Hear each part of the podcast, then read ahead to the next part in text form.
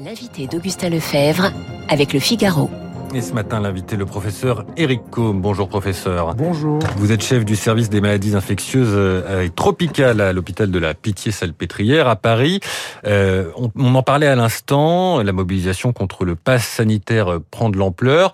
Et face euh, à cette ampleur, certains proposent la vaccination obligatoire pour tous, pas seulement les soignants. Est-ce que c'est une bonne idée? Bah, écoutez, toutes les idées qui aboutiront au fait qu'on pourra vacciner le plus grand nombre de personnes possible sont bonnes à prendre, je pense. Est-ce que vous pensez que cette euh, obligation, si jamais elle est mise en place, si ça aboutit, euh, ça ne conduirait pas à remettre, euh, de, du, du, à relancer ce, ce, mouvement de contestation et Écoutez, il y a déjà un mouvement de contestation pour le pass sanitaire. Euh, entre un mouvement de contestation pour le pass sanitaire et un mouvement de contestation pour la vaccination contre la vaccination obligatoire, je, je, honnêtement, je ne sais pas ce qui est préférable. Euh, je pense que cette tour... le Covid, ça va devenir de plus en plus politique, mmh. euh, parce qu'en fait, on est rentré en campagne électorale. Euh, D'ailleurs, on a bien vu, en écoutant l'éditorial de votre collègue, que effectivement, c'était en train de prendre une couleur électorale. Je pense que c'est bien ennuyeux quand même. en tant que médecin, je dirais que le message, on le connaît, hein, on le connaît depuis six mois. Il faut se vacciner. Mais justement, ça fait six mois qu'on le répète, ce message, et pourtant, il a encore du mal à, convaincre certains, certains qui étaient dans, dans les rues de, de France samedi. Comment est-ce qu'on peut faire pour les convaincre bah, il y avait quand même eu quelques problèmes au démarrage, je vous rappelle mmh. quand même. Hein, il y avait des problèmes de pénurie de vaccins. Ensuite, il y a eu des problèmes de tolérance de certains vaccins, euh, qui d'ailleurs ne sont plus très utilisés aujourd'hui. Euh, donc, il faut quand même euh, se souvenir de, de, ce qui a été le début de cette campagne vaccinale, qui a été quand même un peu chaotique. Euh, maintenant, on a des vaccins euh, en quantité suffisante, euh, de bonne qualité, qui confèrent une immunité qui est même supérieure à l'infection naturelle, même si elle n'est pas totale et absolue, mais elle empêche de rentrer à l'hôpital, et c'est quand même ça l'essentiel. Elle empêche de rentrer à l'hôpital.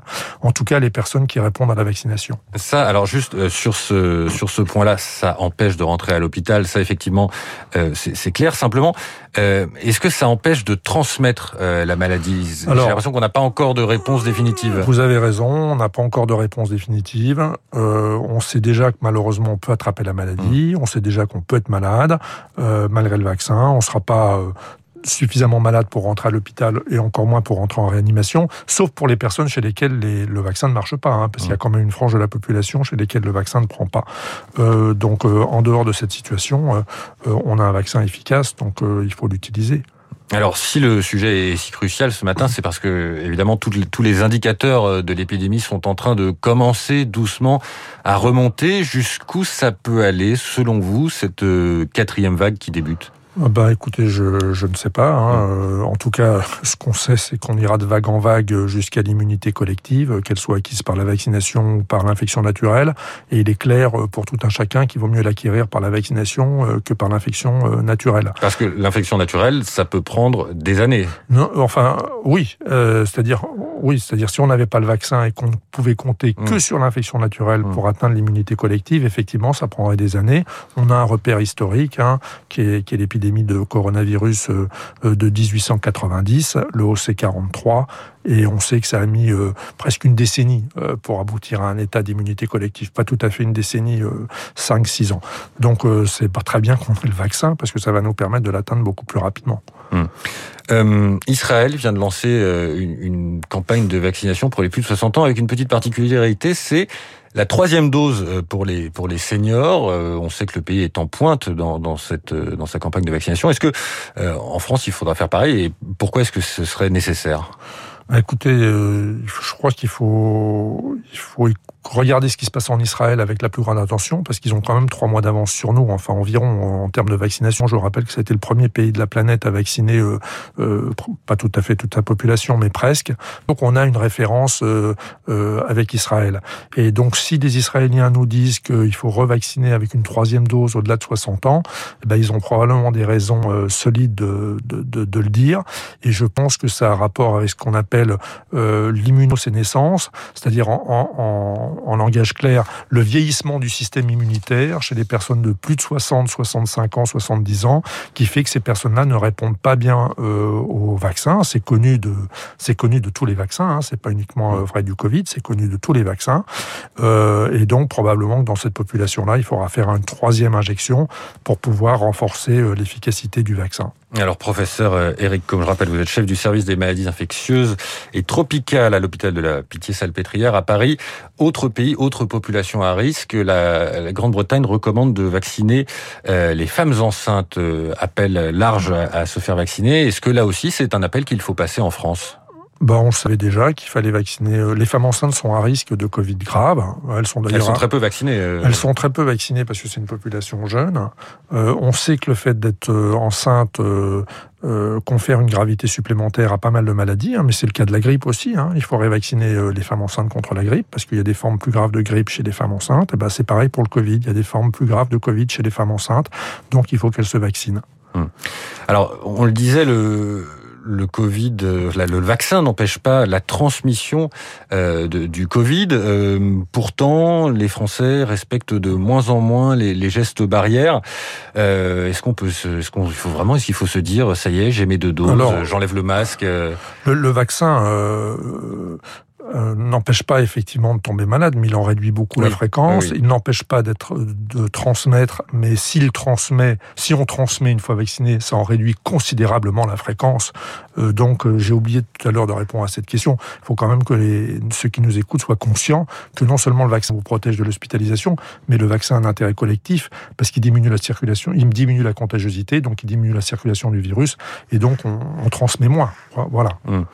Euh, et donc sur les, gestes barrières, oui. Voilà, du coup, j'ai pas les gestes barrières. Est-ce que ça y est, on peut se dire pas euh, répondu à votre question, mais euh, sur les gestes barrières, bah effectivement, euh, moi je pense que on a été trop vite dans la levée des mesures barrières, hein, notamment par exemple dans des lieux clos confinés. voilà, on aurait dû être beaucoup plus prudent hein, sur les boîtes de nuit, par exemple, et dans d'autres circonstances. Vous demandez à ce qu'on les referme? C'est difficile avec le pass sanitaire aujourd'hui. Je, je demande rien parce que je, je voilà, je sais qu'il y a des impératifs économiques, mmh. mais après il faut être conscient de ce qu'on fait. Quoi, hein. On qu'à voir le nombre de clusters qu'il y a. Euh, c'est des endroits idéaux, idéal, pardon, euh, pour euh, pour voir pour voir apparaître des, des, clusters. Hein. C'est absolument c'est absolument évident. Donc il faut rappeler l'importance des gestes barrières dans les lieux clos. Voilà. Mmh. Euh, professeur Eric Combe, euh, on en est euh, là encore aujourd'hui à cause du, du variant Delta. Est-ce qu'on voit déjà arriver euh, de nouveaux variants qui pourraient aussi nous inquiéter? Bah, Écoutez, je ne suis pas au courant, mais en tout cas, oui, il y en a d'autres qui arriveront. Évidemment, tant que le virus circule, il y aura des variants qui émergeront. Mmh. vous travaillez pour les hôpitaux de Paris. C'est une question un, un peu terre à terre, mais qui compte beaucoup dans cette épidémie.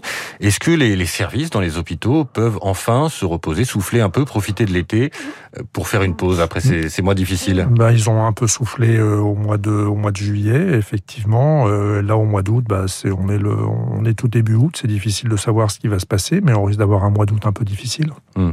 Et donc les équipes sont prêtes à revenir avec de la lassitude ou Je, Ça sera avec beaucoup de lassitude et avec euh, des difficultés mais qui peuvent euh, enfin, faire en sorte que l'épidémie revienne à des niveaux qu'on a qu'on a connus. Écoutez, il faut espérer que l'épidémie ne reviendra pas à des niveaux qu'on aura connus au cours de la première, deuxième et troisième vague, parce que euh, on est quand même on est quand même en, en, en difficulté au mmh. niveau du personnel. Mmh.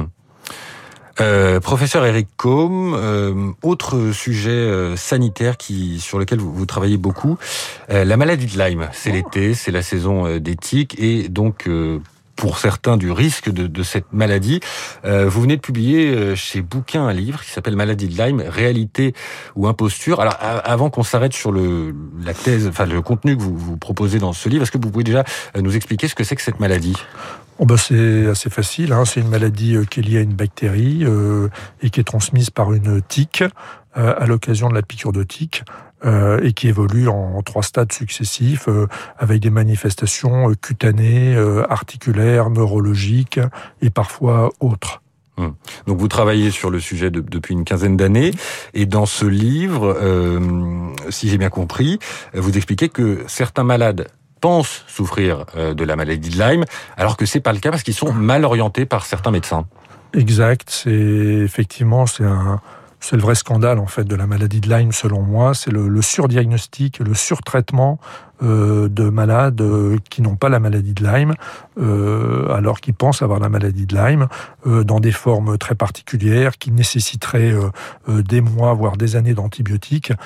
ces formes-là n'existent pas. Vous écrivez que ça peut aller parfois jusqu'à 23 médicaments sur l'ordonnance. Oui, effectivement, c'est le record que j'ai parmi les patients qui sont venus me consulter. Un patient qui avait 23 médicaments depuis plusieurs mois, voire années d'ailleurs. Euh, mais malheureusement, j'en ai d'autres hein, qui ont 20, 21, 22 médicaments à prendre en même temps. Euh, et qui en plus ne sont même pas soulagés et qui de toute façon n'ont pas une maladie de Lyme. il, faut insister, il faut insister auprès des, des, des, personnes qui nous écoutent pour leur dire que la maladie de Lyme, c'est une maladie qui répond très bien à l'antibiotique. Hein, C'est-à-dire que l'antibiothérapie marche très bien. Alors après, s'ils n'ont pas la maladie de Lyme, qu'est-ce qu'ils ont? Bah, C'est l'immense question. Dans 80% des cas, même dans plus de 80% des cas, ils ont autre chose. Et ils peuvent avoir des maladies neurologiques, des maladies rhumatologiques, euh, des maladies métaboliques, des maladies endocriniennes euh, et des maladies psychosomatiques. Et donc vous écrivez que certains euh, praticiens de santé, euh, comment dire, profitent de cette situation ou font commerce de, de, de traitements potentiels contre une maladie de Lyme qui ne l'est pas? Oui, malheureusement, c'est un phénomène qui existe, c'est un phénomène qui nous vient des États-Unis, euh, mais qui existe un peu partout en Europe hein, euh, dans, et même dans le monde, euh, où effectivement euh, euh, il y a certains médecins qui proposent des traitements comme l'ozone, par exemple. Vous voyez, ça, ça consiste à, à, soustraire votre sang, à le mélanger à de l'ozone et à le vous réinjecter. Vous voyez, ce genre de choses dont on n'a jamais montré l'efficacité, mais que ces médecins peuvent proposer. C'est-à-dire, on est vraiment dans le charlatanisme. Mmh. mais bon. Euh, d'un autre côté, euh, laisser des malades prendre euh, des dizaines de médicaments, enfin 20, jusqu'à 23 médicaments pendant des mois, voire des années, c'est quelque chose qui est tellement absurde, si vous voulez, qu'il faut, ça, ça, doit être dénoncé, quoi. Il faut en discuter. Donc vous le dénoncez, et quelle préconisation est-ce que vous faites, professeur Eric ah ben, je préconise de faire un bon bilan, si vous voulez, c'est-à-dire de commencer par bien interroger les malades. Euh, ça prend beaucoup de temps, euh, je peux, je peux vous dire, pour m'y intéresser depuis longtemps.